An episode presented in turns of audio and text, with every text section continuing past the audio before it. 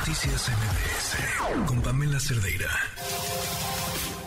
Una vuelta al mundo del deporte. El marcador de Rosa Covarrubias en MBS Noticias. Rosy, ¿cómo estás?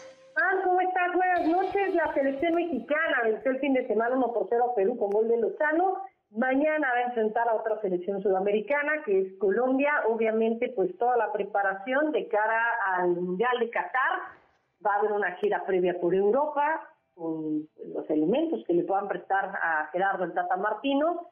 Y ha mencionado el Tata Martino el día de hoy que, bueno, pues llevará a más a una lista más amplia y más vasta para poder realizar la gira, pero bueno, que no le pide a todos los jugadores que no se ilusionen, porque no todos los que van en esa gira, pues, obviamente estarán precisamente en el Mundial de Qatar, en la lista definitiva para Qatar 2022 que juega en estos momentos parte de la jornada 14 de la Liga MX femenil. Ayer comenzó con empate a un gol entre Cruz Azul y Tijuana.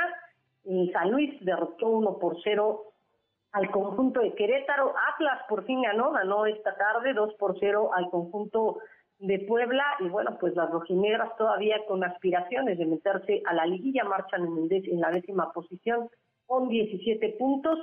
El conjunto de Tigres venció 4 por 1 a, Toluca, ninguna sorpresa en este en este partido, ya que Tigres es segundo de la general. Chivas venció 1 por 0 a León y se confirma como el mejor equipo de eh, la Liga MX femenil con 39 unidades. Y en estos momentos América está venciendo dos goles por cero a Pachuca y Santos 3 por 1 al conjunto de Mazatlán. Hoy en la noche termina la jornada 14 con dos partidos, Monterrey contra Pumas y Juárez contra el conjunto de Necaxa. Reiterar, Chivas es líder de la general con 39 puntos. En temas que tienen que ver con Chivas, pero con el equipo varonil, el día de ayer perdieron tres goles por uno ante el América, este en un partido amistoso, para no perder tanto ritmo de cara a la última jornada que se va a disputar el fin de semana que viene. Y bueno, Ricardo Cadena, director técnico del rebaño, pues sabe y tiene claro que ante Cruz Azul no puede dejar escapar puntos, debido a que este partido es vital para sus aspiraciones de quedarse en el repechaje y obviamente dentro de los primeros ocho para poder recibir este partido. Vamos a escucharlo. Debemos eh, aprovechar bien esta semana para preparar el último partido del torneo, eh, pensando y sabiendo que si conseguimos el resultado, lo más probable es que el, repechaje lo, recibamos en casa. Con ese objetivo vamos a, prepararlo y también sabiendo que a partir de ahora, de este partido ya, todos van a ser como, como una final, ¿no? La liga es la que me ocupa, la liga es la que me ocupa y por supuesto no me gusta ligar en este caso dos derrotas en liga consecutivas. Buscaremos cerrar bien, como les decía, el torneo y obviamente el objetivo es ganar el partido. ¿no?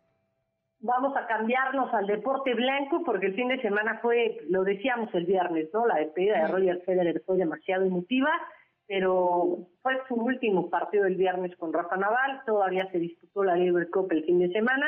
Y como parecía que Stefano Tsitsipas, el griego, iba a ser el encargado de empatar luego de que Novak Djokovic perdiera por la mañana de ayer ante Félix Oyer Aliassime, bueno, pues Stefano Tsitsipas se había llevado el primer set, 1 a 6, y después, bueno, eh, Francis Tiafoe, el estadounidense, que junto con John Stock le ganó el doble a Rafa Nadal y a Roger Federer el viernes pasado, pues en muerte súbita del segundo set se llevó la manga y, bueno, pues fue un golpe anímico y en el super tie break venció 10 a 8 al eh, griego Stefano Tsitsipas. El resto del mundo por primera vez gana la Labor Cup. Han sido cinco torneos, cinco eventos cuatro obviamente para el equipo europeo, ahora para el resto del mundo y Roger Federer habló ayer por la tarde respecto a su sentir tras disputar la Labor Cup, su último torneo como, como profesional. Por supuesto que estoy decepcionado. Estaba en el equipo, casi pierdo la voz y me duelen las manos de aplaudir.